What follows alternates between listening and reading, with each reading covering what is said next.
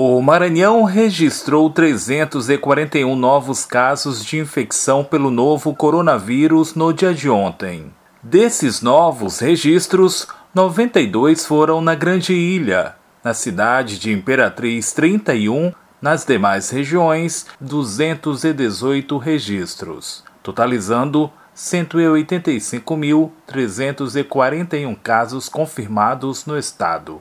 Dados atualizados pela SES Secretaria de Estado da Saúde na noite dessa quinta-feira. Nenhum óbito foi registrado nas últimas 24 horas, foram apenas notificações, 10 no total. O Maranhão tem agora 40.034 mortes por Covid-19. Casos ativos somam 2.244, 1.971 em isolamento domiciliar, 167 em enfermarias, 106 em UTIs. 179.063 pacientes já se recuperaram da doença. Da Rádio Universidade FM do Maranhão, em São Luís, Borges Júnior.